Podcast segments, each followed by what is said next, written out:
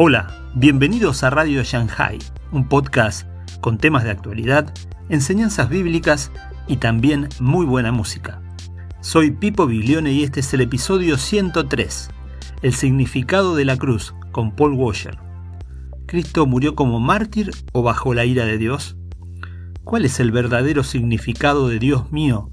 ¿Por qué me has abandonado? Te invito a suscribirte a la plataforma por el cual nos escuchás, como Spotify, Anchor, Google Podcast, Evox, Apple Podcast y muchas más. Recordá que podés seguirnos en Facebook e Instagram y por favor, déjanos tus comentarios.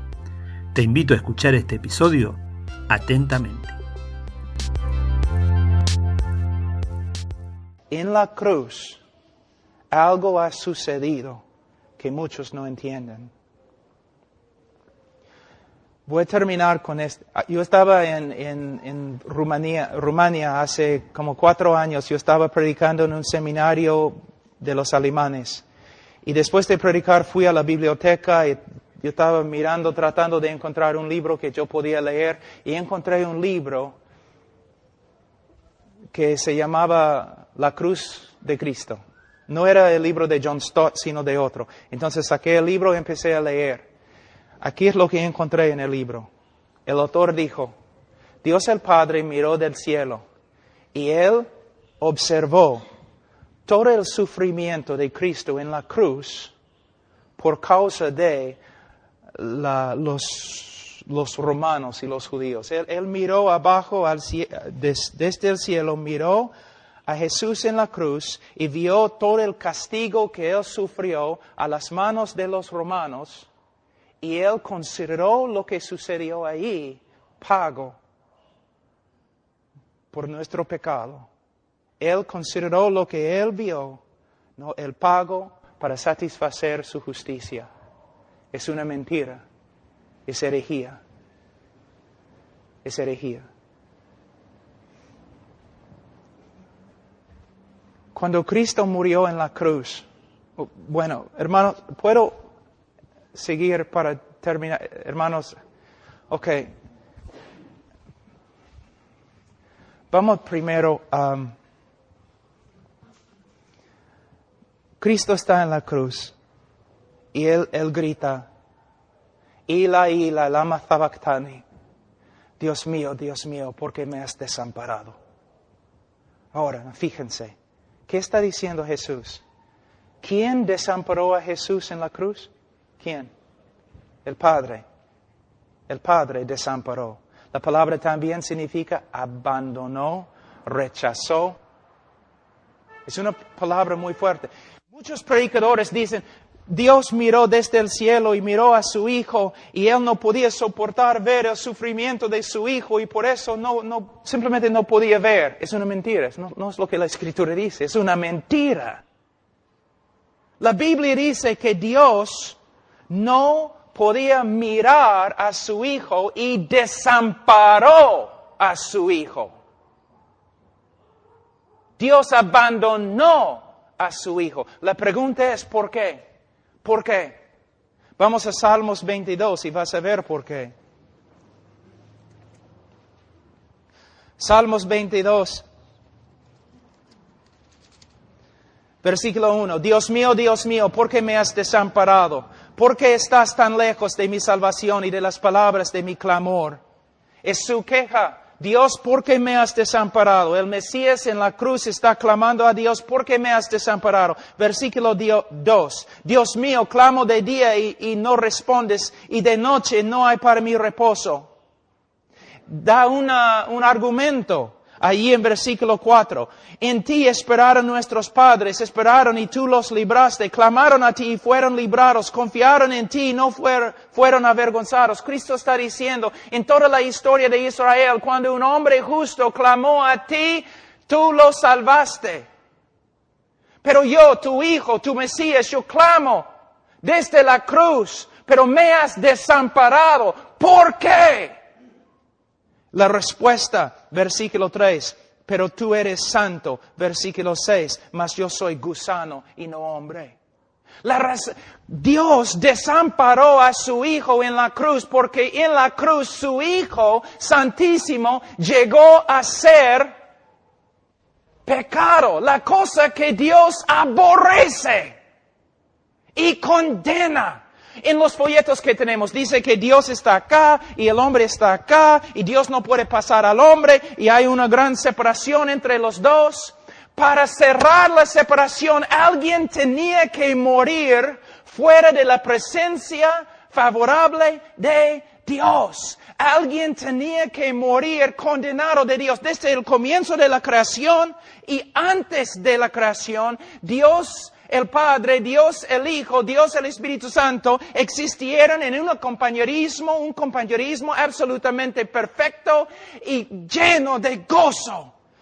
Una, comunión, una comunión perfecta, pero la primera vez en la cruz la comunión se destruyó porque el Hijo amado de Dios llevó nuestro pecado y Dios ni podía mirar a su Hijo porque Él llegó a ser pecado y más, Él llegó a ser una maldición ante Dios, una abominación de Dios.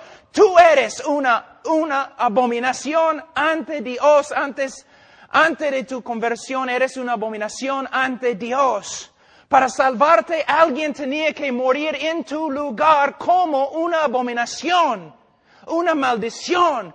Cristo cuando llevó nuestro pecado, su comunión con Dios fue destruida porque él había llegado a ser pecado y Dios ni puede mirar el pecado. Él llegó a ser una maldición. Mira en Gálatas capítulo 3 muy rápido. En Gálatas capítulo 3 versículo Gálatas capítulo 3 versículo 10 dice, porque todos los que dependen de las obras de la ley están bajo maldición, pues escrito está, maldito todo aquel que no permaneciere en todas las cosas escritas en el libro de la ley para, hacerlas. Nosotros, ¿qué dice la Biblia secreta? Nosotros, malditos. Malditos ante Dios por causa de nuestro pecado. Pero ¿qué pasa? Versículo 13. Cristo nos redimió de la maldición de la ley, hecho por nosotros maldición Cristo llevó nuestro pecado. Todo el aborrecimiento y enojo de Dios contra nosotros fue dirigido a Cristo. Como la serpiente en el desierto, como el cabrío. Los judíos salían, pusieron las manos sobre el cabrío, simbólicamente ¿no? Pasando su pecado, el pecado del pueblo, sobre el cabrío. Un cabrío muere, el otro cabrío sale fuera de las puertas de la ciudad, cortado de la comunión con Dios y el pueblo de Dios.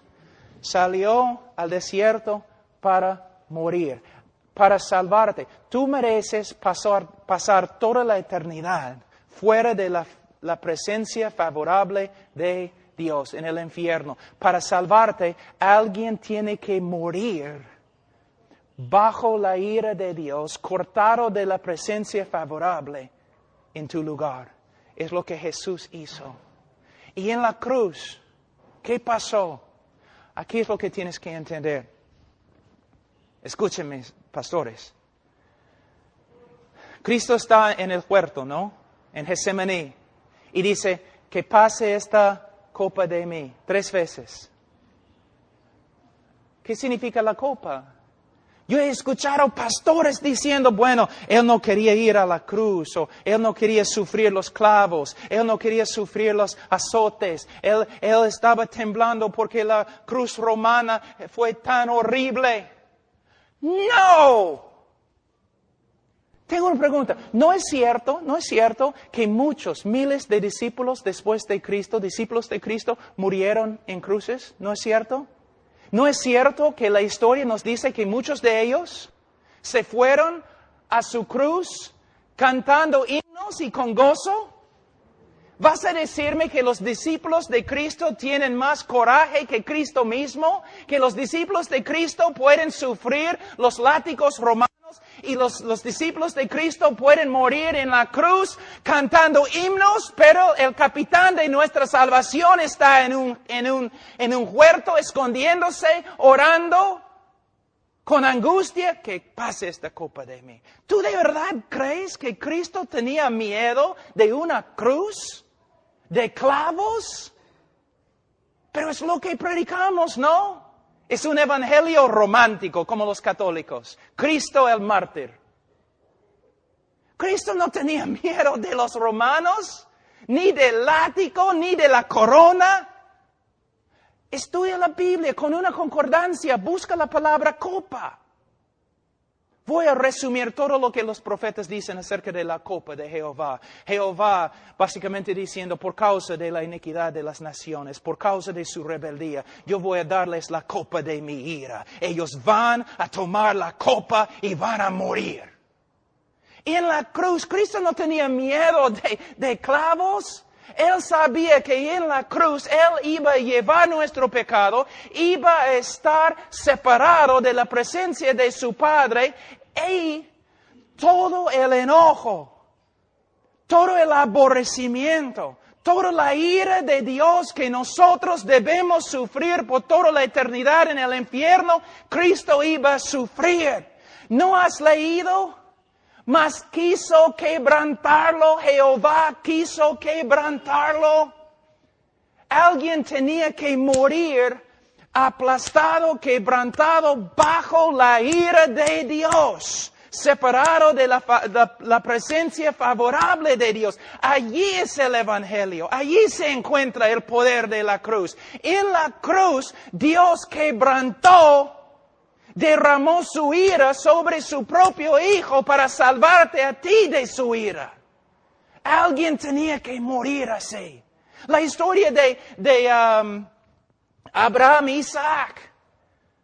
Tú has predicado acerca de esa historia miles de veces, pero ¿has entendido la historia? Su único hijo, el Espíritu Santo dice. Abraham tenía que llevar su único hijo y sacrificarlo. Y Abraham tiene el cuchillo